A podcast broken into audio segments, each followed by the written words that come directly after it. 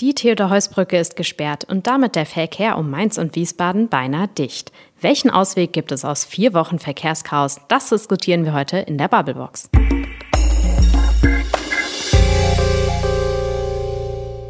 Frederik. Maike.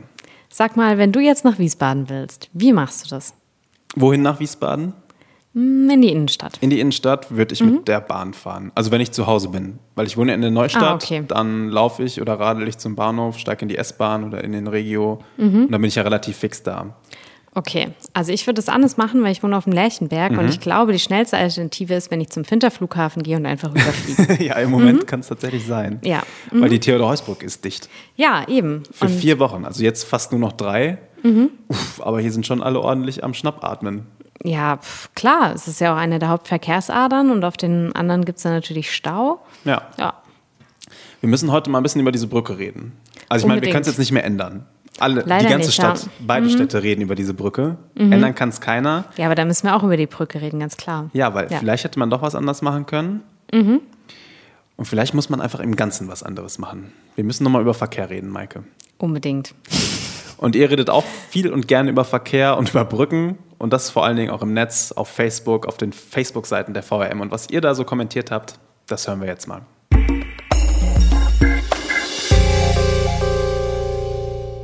Eine Brückensperrung alleine verursacht keine Lahmlegung des kompletten Verkehrs. Wenn die Raser, Rechtsüberholer, rücksichtslose Lkw-Fahrer mit zu wenig Abstand und so weiter sich ordentlich verhalten würden, dann gäbe es zig Staus nicht. Es wurde im Vorfeld lange angekündigt. Punkt. Wer sich jetzt noch beschwert, dem ist nicht mehr zu helfen. Von den Uneinsichtigen, die aktuell noch versuchen, mit dem Personal zu diskutieren, fange ich gar nicht erst an. Für die Dummheit und Unachtsamkeit der Autofahrer können die Planer nichts. Die Berufstätigen ohne Kinder können gern morgens um 5 Uhr losfahren oder entsprechend noch früher einen Nachtmarsch zu Fuß starten. Die anderen Verkehrsteilnehmer sollten sich überlegen, ob sie nochmal so wählen. Also ich fahre seit acht Monaten Fahrrad und finde die Sperrung super. Man kann über dem Rhein endlich wieder atmen. Dass es Alternativen geben muss, keine Frage. Trotzdem finde ich es einen guten Anreiz in Richtung autofreie Innenstadt. Denn ja, ich glaube, dass das das ultimative Ziel sein muss.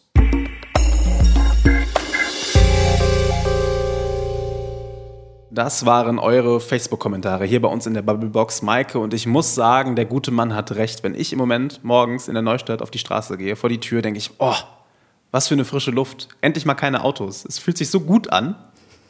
Ja, das kann ich auf jeden Fall verstehen, aber ich glaube, es fühlt sich dann nicht so gut an, wenn du irgendwo anders im Stau stehst. Ja, denn irgendwie ist es leider nicht so einfach mit der autofreien Innenstadt, denn sonst gäbe es ja jetzt überhaupt gar kein Problem und ähm, der Verkehr würde sich bestens regeln, weil die Leute einfach sagen, gut, dann verzichte ich halt aufs Auto. Aber mhm. ich glaube, so ist es irgendwie nicht, Nee, oder? da hast du recht. Im Moment brauchen wir, glaube ich, diese Theodor-Heuss-Brücke noch und das hat man ja jetzt in den ersten Tagen der Sperrung auch gesehen. Da war schon Chaos und einer, der mittendrin war, das war Paul Lassay. Reporter in der Mainzer Lokalredaktion und den haben wir mal gefragt, Mensch Paul, wie war es denn, als die Brücke zum ersten Mal dicht war?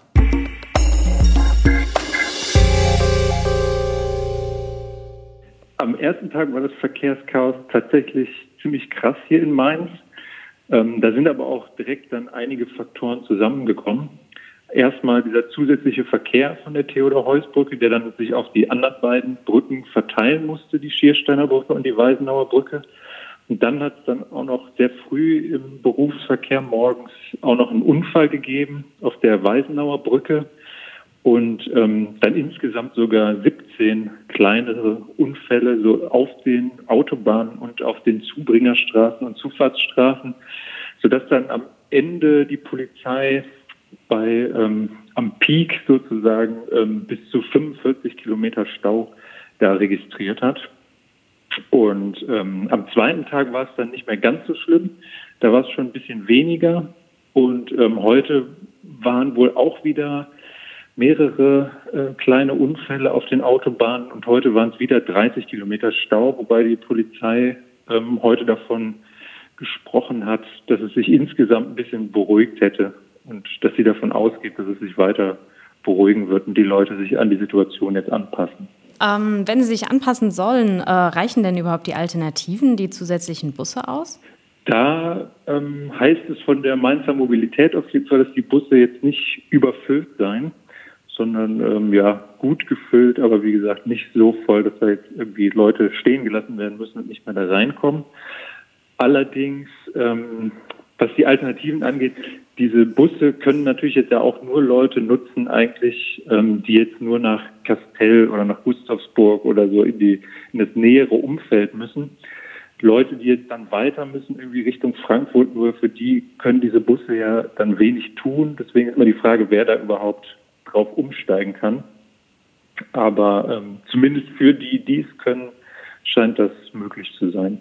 Ja, für einige ähm, ist jetzt vielleicht tatsächlich auch der, die Bahn oder auch der Bus ähm, die schnellere Alternative. Denkst du, es könnte irgendwie sein, dass sie nach der, na, wenn die Brückensperrung beendet ist, sogar dabei bleiben? Ist durchaus vorstellbar, denke ich, dass der ein oder andere jetzt mal dazu quasi gezwungen wurde, in Anführungsstrichen, sich mal nach Alternativen umzuschauen und dabei vielleicht auch äh, gemerkt hat, dass es da durchaus Möglichkeiten gibt, anders ans Ziel zu kommen und dass das vielleicht auch irgendwie einige Vorteile für ihn hat. Aber wie groß jetzt dieser Umstieg sein wird, ist super schwer zu sagen.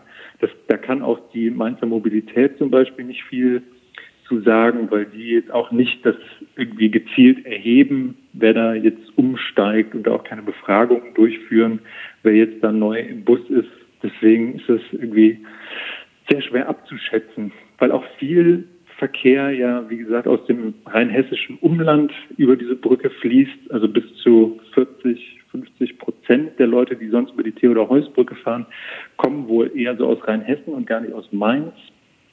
Und ja, deswegen ist es sehr schwer zu sagen, wie groß da das Potenzial jetzt ist von Leuten, die da wirklich jetzt umsteigen können und das auch machen werden im Nachgang. Denkst du denn, dass die vier Wochen eingehalten werden können? Ähm, es heißt, also die Reparaturarbeiten laufen ja über die Stadt Wiesbaden, also die koordiniert das alles. Und ähm, laut den Aussagen der Stadt Wiesbaden sind in diesen vier Wochen schon Pufferzeiten mit eingerechnet, also die Wochenenden, dass da jetzt planmäßig irgendwie nicht so viel passiert und dass man da aber zur Not dann noch irgendwie nacharbeiten kann, wenn der Ablauf irgendwie verzögert sein sollte weshalb, es, weshalb man sich relativ sicher ist auf Seiten der, der Stadt, dass, dass die vier Wochen am Ende ausreichen werden.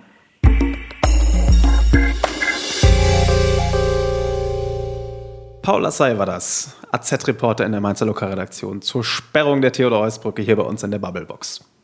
Genau, und zwar vier Wochen. Da denke ich mir schon, mhm. wow, eine ganz schön lange Zeit.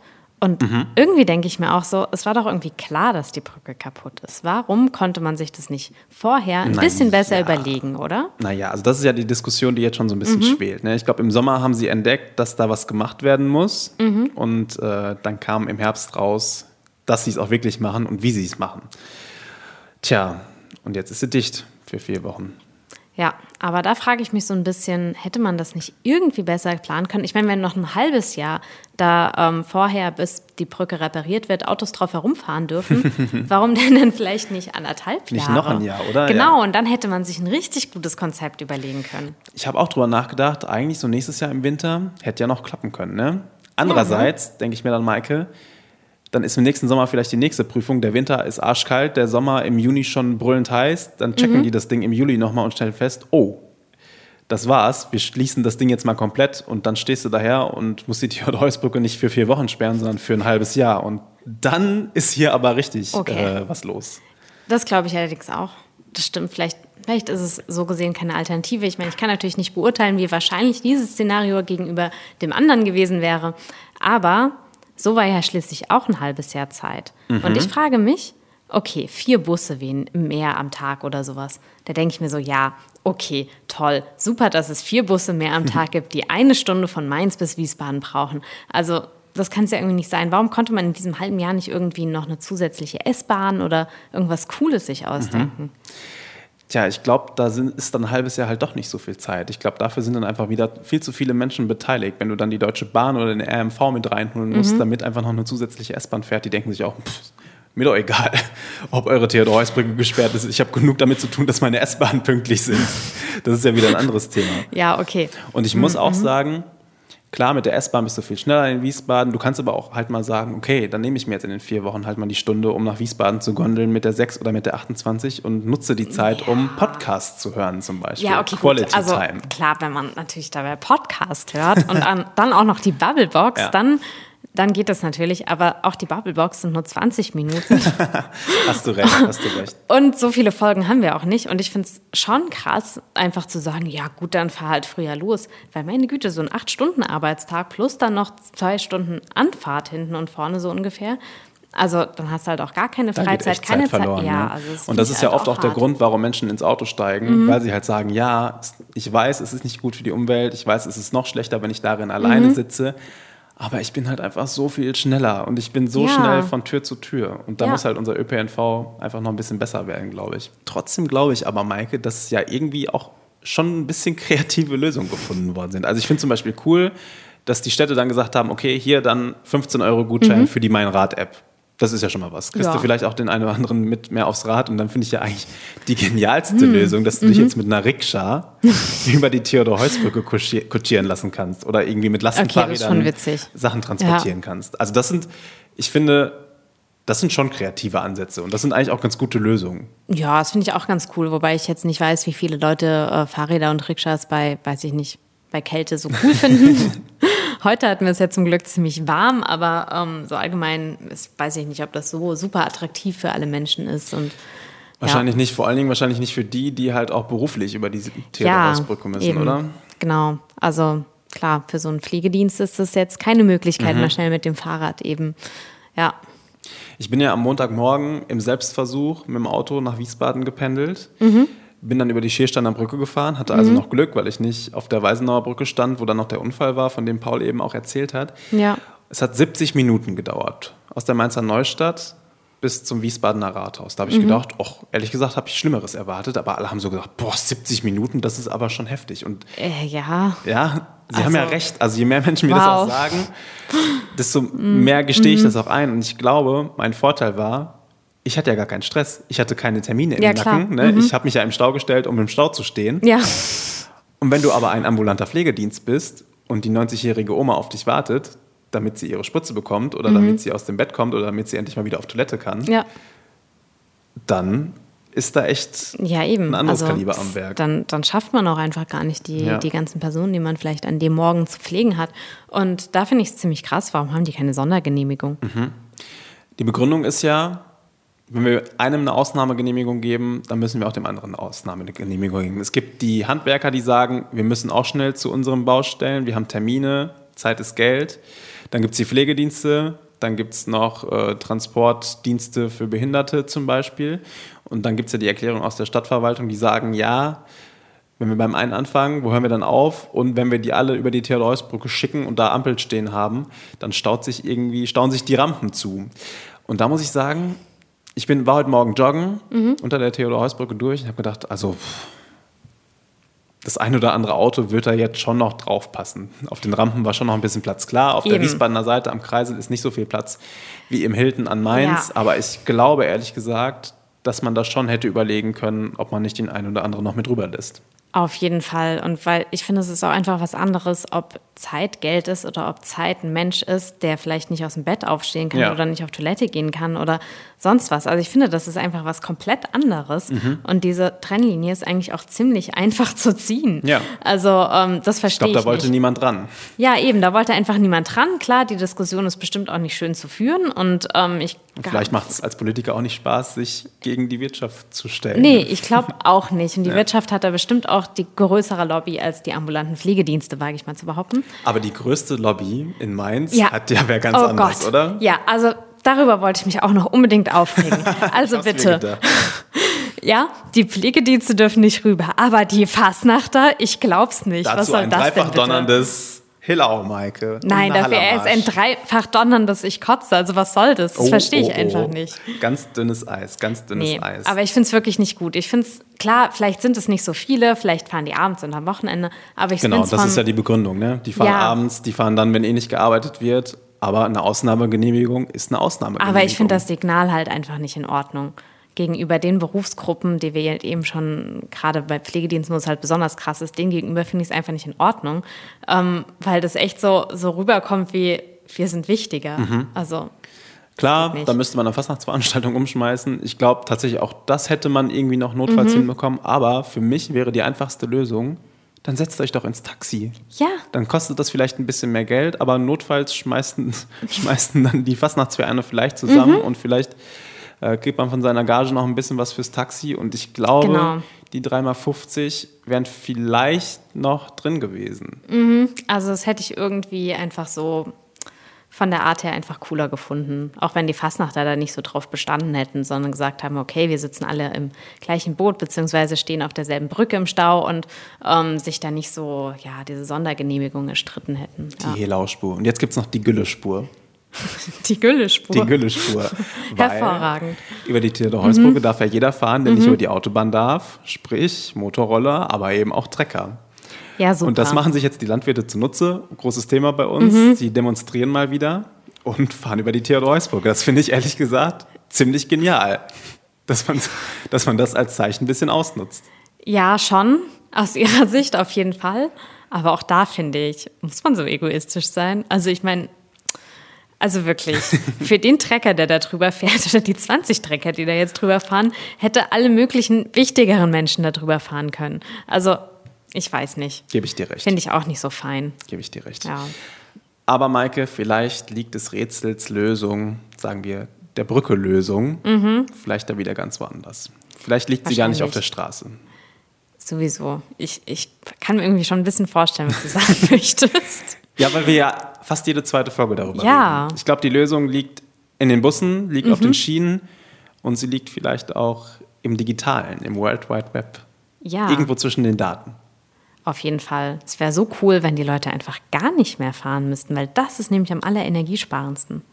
Also mehr Homeoffice? Mhm. Ja, das wäre richtig cool.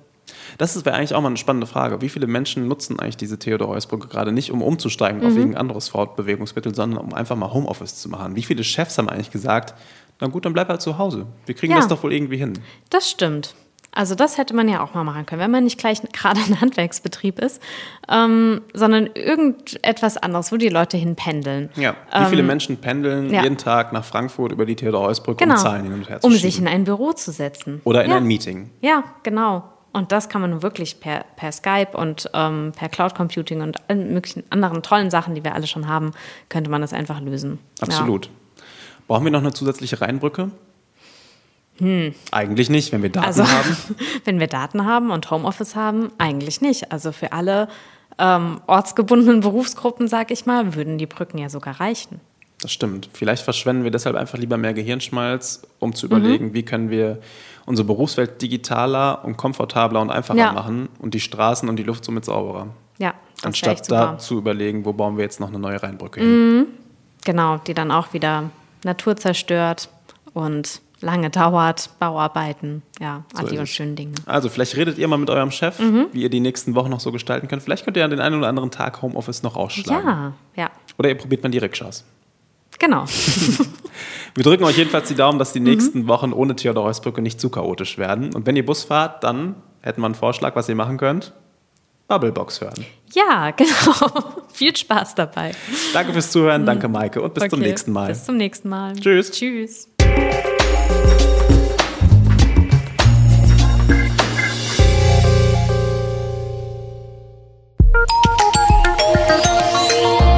Ein Angebot der VRM.